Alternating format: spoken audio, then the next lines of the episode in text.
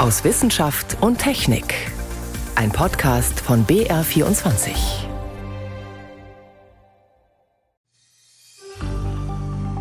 Zum Beispiel Bäckerhefe. Man kann sich das ja oft ganz schwer vorstellen, dass die eine Reihe von Genen, also quasi Erbmaterial besitzt, das sehr ähnlich zu dem Erbmaterial des Menschen ist. Sagt die Mikrobiologin Susanne Zeilinger. Was für überraschende Eigenschaften und Fähigkeiten Pilze noch haben, Dazu später mehr. Außerdem geht es bei uns um CO2-Lagerung unter der Nordsee. Auch in Deutschland würde man gerne mehr darüber forschen. Doch einige Gesetze erlauben das nicht. Zuerst einmal beschäftigen wir uns aber mit den Herausforderungen im Kampf gegen Malaria. Das sind drei unserer Themen heute. Am Mikrofon ist David Globig. Im Jahr 2021 wurden weltweit fast 250 Millionen Malariafälle gezählt, die meisten davon in Afrika. Mehr als 600.000 Menschen, so schätzt man, sind daran gestorben, überwiegend kleine Kinder unter fünf Jahren. Dabei gibt es inzwischen Medikamente, um die Tropenkrankheit zu behandeln, und es ist bereits ein erster Impfstoff zugelassen. Doch statt zurückzugehen, steigt die Zahl der Fälle in der Corona-Zeit sogar ziemlich deutlich. Unter anderem, weil die Pandemie den Kampf gegen die Krankheit erschwert hat. Außerdem zeigt sich, die Malariaerreger werden bereits resistent gegen die Medikamente. Forschende stehen also weiterhin vor riesigen Herausforderungen. Das wurde vor kurzem auch bei einem internationalen Treffen in Hamburg deutlich. Mehr dazu von Daniela Remus. Make Malaria History so überschrieb die Immunologin und Kinderärztin Faith Osier vom Imperial College in London die Präsentation ihrer Forschungsergebnisse in Hamburg und brachte damit auf den Punkt, was die Malaria-Experten antreibt. Malaria und vor allem die gefährlichste Variante davon, die sogenannte Malaria tropica, zu überwinden. Im Zentrum der Forschungen von Faith Osier, die in Kenia geboren ist, steht das Immunsystem. Das Ergebnis meiner Forschung, das ich hier präsentiert habe, ist, dass ich den Mechanismus aufgezeigt habe, mit dem sich die verschiedenen Zellen des Immunsystems gegen den Malariaerreger wehren. Wir konnten sehen, welche Immunzellen miteinander kommunizieren und dass spezielle Antikörper zusammenarbeiten mit den natürlichen Killerzellen, aber auch mit den weißen Blutkörperchen. Also die natürliche Immunität, die manche Menschen gegen den Malariaerreger aufweisen oder im Laufe ihres Lebens entwickeln, möchte die Immunologin im Labor künstlich herstellen, um daraus neue Medikamente oder Impfungen entwickeln zu können denn die werden dringend benötigt. Noch immer sterben vor allem im südlichen Afrika jedes Jahr Hunderttausende von Kindern an der Malaria tropica, betont Timothy Wells. Er arbeitet in Genf als wissenschaftlicher Leiter bei der gemeinnützigen Organisation Medicines for Malaria Venture. Wir haben erst die Hälfte geschafft, um die Malaria auszurotten. Wir haben noch nicht genug Medikamente oder Impfstoffe und vermutlich werden wir es nie ganz schaffen, aber wir müssen es versuchen. Auch wenn wir wissen, dass der Parasit uns immer ein Stück voraus ist. Er mutiert, wir kriegen Resistenzen. Darauf müssen wir uns vorbereiten. Der Grund für diese düstere Prognose liegt in der Biologie des Malariaerregers, der zur Gattung Plasmodium gehört. Das sind Parasiten, also einzellige Lebewesen, erklärt Immunologe Thomas Jakobs vom Bernhard-Nocht-Institut für Tropenmedizin in Hamburg. Ein Parasit ist sehr viel komplizierter als ein Virus. Ein Virus hat ganz wenige Funktionen, während ein Parasit durchaus so komplex ist wie eine menschliche Zelle. Der hat einfach anstatt äh, wie ein Virus, er hat vielleicht vier oder fünf Proteine, ein Parasit, zum Beispiel der Malaria-Parasit, hat 5000 Proteine. Er ist also unheimlich flexibel und hat es eigentlich in Jahrmillionen einer Koevolution gelernt, das Immunsystem einfach auszutricksen. Und das gelingt, weil der Parasit im menschlichen Organismus verschiedene Entwicklungsstadien durchläuft. Also die Mücke, die saugt Blut, die weibliche Mücke, die überträgt halt den Parasiten, der kommt dann ganz schnell in die Leber und der bleibt in der Leber ungefähr fünf Tage. Und unser Immunsystem braucht eigentlich immer sieben, acht Tage, bis es auf vollen Touren läuft, bis es gelernt hat, dass da etwas Fremdes ist, dann wird die Immunantwort gemacht. Nur dann ist der Parasit schon längst wieder weg.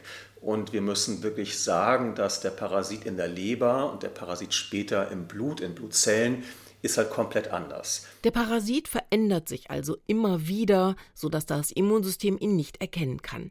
Das ist die zentrale Herausforderung für die Medikamenten- und Impfstoffentwicklung. Und auch die Erklärung dafür, weshalb der erste zugelassene Impfstoff nur einen begrenzten Schutz von ungefähr 30 Prozent bietet. Zurzeit prüfen die Zulassungsbehörden einen zweiten Impfstoff, der nach Angaben des Entwicklerteams einen höheren Schutz aufweist. Und der wird auch dringend benötigt, denn der Malaria-Parasit wird resistent gegen den Wirkstoff Artemisinin.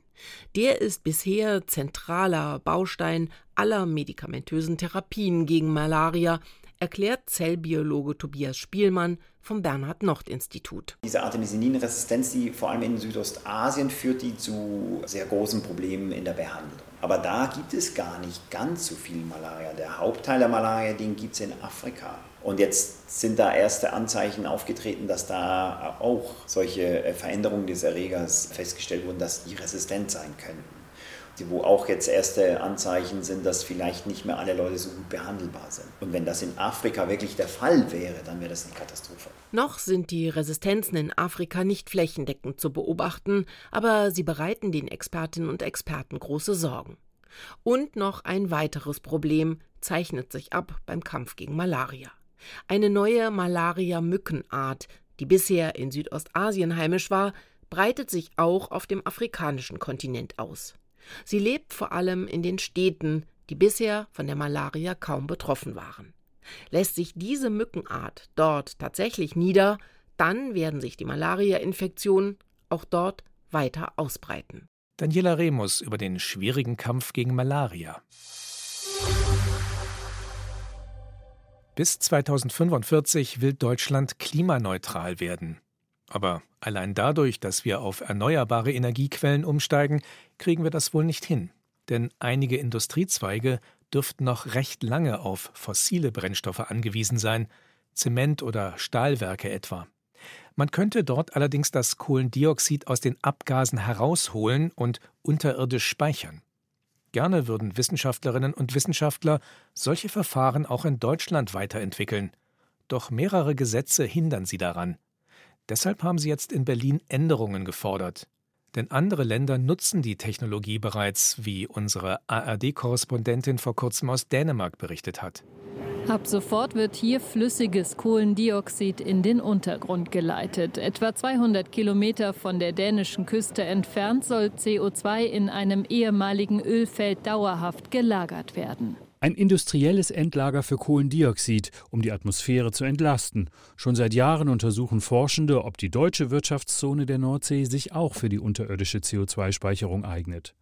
Klaus Weilmann vom Geomar Helmholtz Zentrum für Ozeanforschung sieht in Sandsteinschichten unter dem Meeresboden, gut 100 Kilometer von der deutschen Küste entfernt, großes Potenzial. Wir könnten in dem deutschen Teil der Nordsee, also seewärts der 12-Meilen-Zone weiter draußen, ungefähr 30 Millionen Tonnen CO2 pro Jahr speichern. Und wir können eine mindestens genauso große Menge an CO2 pro Jahr nach Norwegen oder anderen Nachbarländern exportieren. Beides zusammen wären fast 10 Prozent des deutschen CO2-Ausstoßes von 2022. Norwegen pumpt bereits seit Jahren klimaschädliches CO2 unters Meer. Jetzt möchten interessierte Unternehmen auf Basis dieser Erfahrungen in der deutschen Nordseewirtschaftszone großindustrielle Verfahren entwickeln. Das Ziel: im großen Stil CO2 aus Abgasen abscheiden oder aus der Luft filtern und dann versenken. CCS heißt das: Carbon Capture and Storage. Aber die Firmen halten sich zurück. Die industrielle Anwendung von CCS in Deutschland wird dadurch behindert, dass zurzeit der Export etwa nach Norwegen nicht möglich ist und dass auch die Erkundung von Speichern in der deutschen Nordsee rechtlich nicht klar geregelt ist, sodass die Firmen das nicht tun, weil sie nicht wirklich wissen, unter welchen rechtlichen Bedingungen das eigentlich möglich ist. Viele Wissenschaftlerinnen und Wissenschaftler fordern deshalb Änderungen am Kohlendioxidspeicherungsgesetz, das für die deutschen Hoheitsgewässer gilt.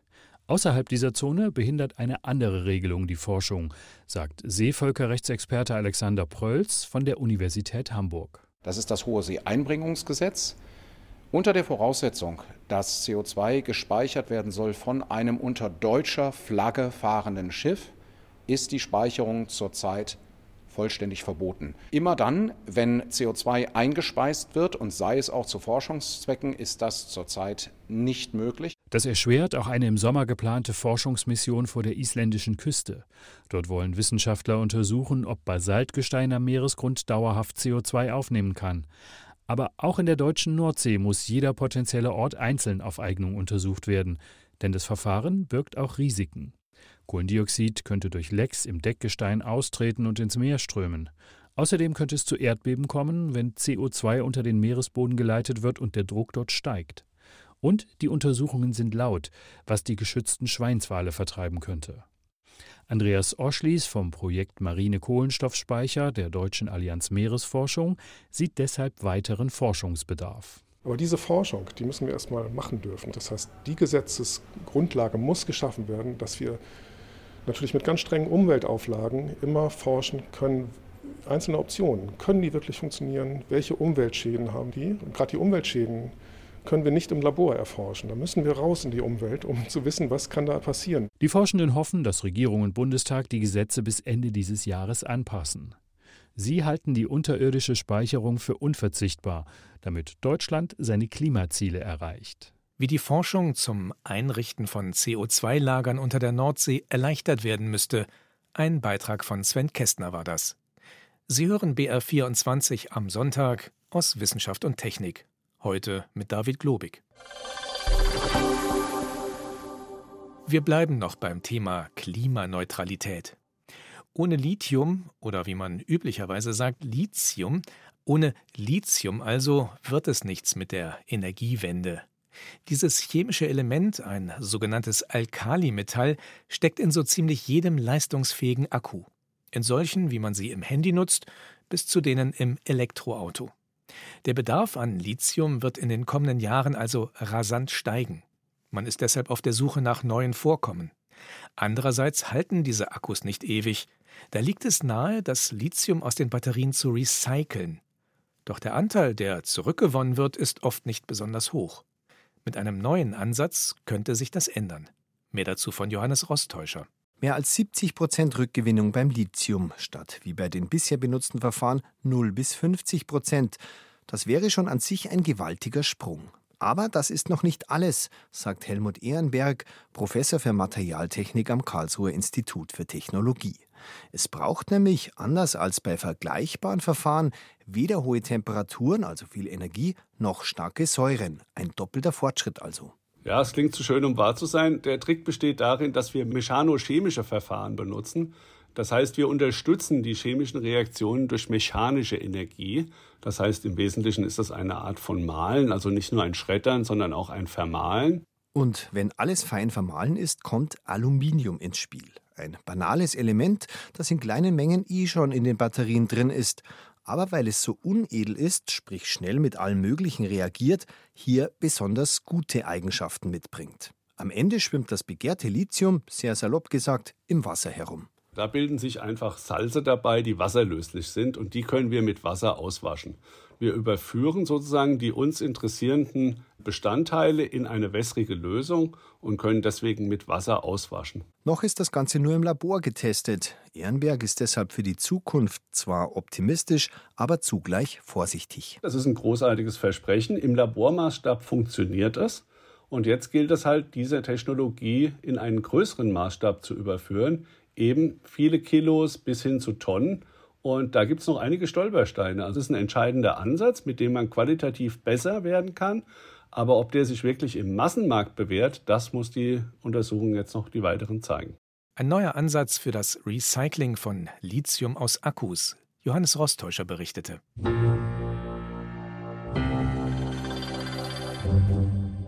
Damit eine Beziehung funktioniert, dürfen nicht einfach alle Beteiligten nur nehmen. Sie müssen umgekehrt genauso auch etwas geben, von dem dann die Gegenseite profitiert. Das gilt übrigens nicht nur im zwischenmenschlichen Bereich, sondern eigentlich überall in der Natur. Selbst in einer Beziehung zwischen einem Bodenpilz und einer Tomatenpflanze. Wobei es, wenn man genauer hinschaut, in dieser Beziehung ziemlich kompliziert zugeht. Aber das soll ja selbst bei uns Menschen hin und wieder vorkommen. Jenny von Sperber. Tomaten kennt jeder. Den Pilz im Untergrund aber nicht. Trichoderma afrohatianum heißt er. Von diesen Pilzen weiß man, dass sie Pflanzen vor anderen schädlichen Pilzen schützen können. Deshalb werden sie auch als biologisches Pflanzenschutzmittel eingesetzt. Matteo Montagna von der Uni Neapel und sein Team haben jetzt die Beziehung zwischen Trichoderma-Pilz und Tomate genauer untersucht. Die Wechselbeziehung zwischen der Pflanze und dem Pilz beruht auf Gegenseitigkeit. Der Pilz hat eine Strategie entwickelt, die die Fitness von den Lebewesen vermindert, die wiederum die Fitness der Pflanze vermindern. Im Gegenzug wird die Pflanze größer und liefert damit den Bodengesellschaften, zu denen der Pilz gehört, mehr Biomasse. Der Bodenpilz beschützt also seine Tomatenpflanze. Und zwar auf unterschiedliche Weisen. Mit einer Reihe von ausgeklügelten Experimenten haben Montagna und sein Team jetzt herausgefunden, nicht nur schädliche Pilze werden von dem partnerschaftlichen Bodenpilz in Schach gehalten, auch ein tierischer Feind der Tomatenpflanze. Eine ziemlich hässliche, braunpelzige Motte. Afrikanischer Baumwollwurm wird sie genannt. Der Pilz kann die Larven dieser Motte schwächen, wenn die als dicke schwarze Raupen die Tomatenblätter anknabbern. Denn wenn der Bodenpilz die Wurzeln der Tomatenpflanzen besiedelt, verändert sich die Zusammensetzung der Inhaltsstoffe der Blätter. Diese veränderten Inhaltsstoffe bringen dann die Darmflora der dicken Raupen aus dem Gleichgewicht, also die Bakteriengemeinschaften. Das führt zu weniger Raupen und zu kleineren Exemplaren von Raupen. Gut für die Tomatenpflanze und damit auch gut für ihren Partner im Boden, den Pilz. Soweit wir wissen, ist das der erste Beweis dafür, dass Bodenpilze, die mit Pflanzen interagieren, die Fitness von pflanzenfressenden Tieren über deren Darmbakterienzusammensetzung schwächen. Hochinteressant findet das auch die Mikrobiologin Susanne Zeilinger von der Universität Innsbruck. Denn obwohl der Pilz nicht direkt mit der Motte interagiert, kann er die Darmflora ihrer Larven verändern und der Tomatenpflanze damit helfen gut möglich, dass auch wir Menschen oder unsere Darmbakterien so von Pilzen mitgesteuert werden. Schließlich essen wir die Tomaten der Pflanze und andere Früchte.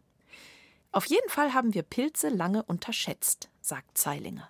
Lange wurden sie ja als Pflanzen sogar betrachtet. Ja, mittlerweile weiß man, dass Pilze näher mit Tieren verwandt sind als mit Pflanzen. Pilze können keine Photosynthese machen, also Sonnenenergie in chemische Energie umwandeln also sind sie keine Pflanzen. Ihr Stoffwechsel ähnelt tatsächlich mehr den Tieren, also unserem. Und eben auch die Ähnlichkeit von bestimmten Genen zum Menschen ist auch gegeben. Also zum Beispiel Bäckerhefe. Man kann sich das ja oft ganz schwer vorstellen, dass eben so eine einzellige kleine Hefe, die wir ja eh alle kennen vom Brotbacken und von der Bierherstellung und so weiter, dass die eine Reihe von Genen, also quasi Erbmaterial besitzt, das sehr ähnlich zu dem Erbmaterial des Menschen ist. Pilze sind uns in gewisser Weise ähnlich. Zeilinger erzählt, dass manche Pilze sogar auf Jagd gehen. Dann gibt es auch Pilze, die können Insekten auch wirklich fangen, die können so eigene Trap, also so Fallenstrukturen bilden, was man aber auch wieder nutzbringend einsetzen kann, indem man den Pilz dann gegen Schadinsekten einsetzt. Das Umschalten in den Jagdmodus passiert zum Beispiel, wenn den zuckerhungrigen Pilzen die Nahrung ausgeht. Mit Schlingen oder giftigen Tröpfchen locken sie dann Fadenwürmer in ihre Fallen. Es gibt Unmengen von unterschiedlichen Pilzarten. Von den einzelligen Hefepilzen bis hin zu riesigen Geflechten im Waldboden, die Informationen von Baum zu Baum leiten können. Manche sagen dazu Internet des Waldes. Schätzungen gehen von etwa 140.000 unterschiedlichen Pilzarten aus. Und trotz teils enger Beziehung zu uns kennen wir nur einen Bruchteil dieser Arten. Von den wenigsten Pilzen sieht man überhaupt, dass sie Pilze sind. Also der, der Leier natürlich verbindet mit einem Pilz einmal den Fruchtkörper. Aber nicht alle Pilze bilden ja diese Fruchtkörper. Die meisten Pilze wachsen ja im Verborgenen. Für uns unsichtbar. Und doch sind wir von Pilzen umgeben. Wir atmen zum Beispiel ständig Pilze ein.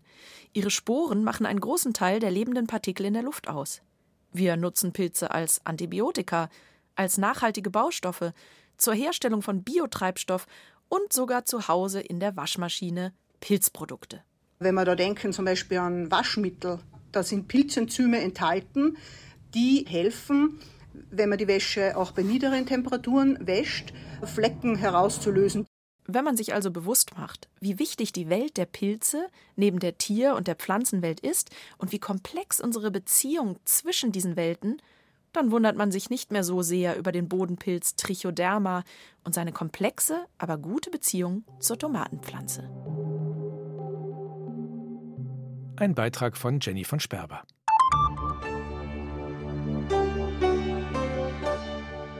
Seit einer Woche sind die Uhren wieder auf Sommerzeit umgestellt.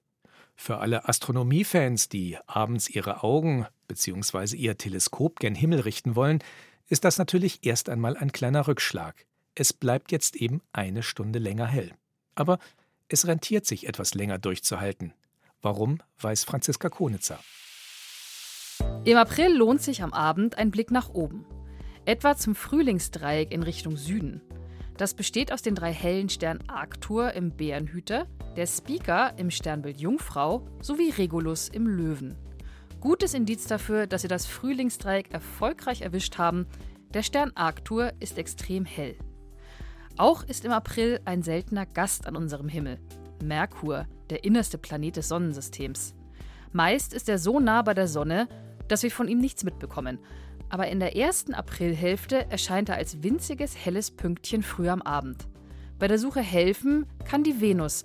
Sie steht dann über dem Merkur am Himmel. Und zu guter Letzt ist nach ein paar Monaten Durststrecke wieder Sternschnuppenjagd angesagt. Der Höhepunkt des Lyriden Sternschnuppenschauers findet in diesem Jahr in der Nacht vom 22. auf den 23. April statt, voraussichtlich um 3 Uhr morgens. Die Lyriden sind einer der ältesten Meteorströme, die wir kennen. In chinesischen Aufzeichnungen wurde dieser Sternschnuppenschauer bereits im Jahr 687 v. Chr. erwähnt. Der Name Lyriden leitet sich vom Sternbild ab, aus dem die Sternschnuppen zu flitzen scheinen.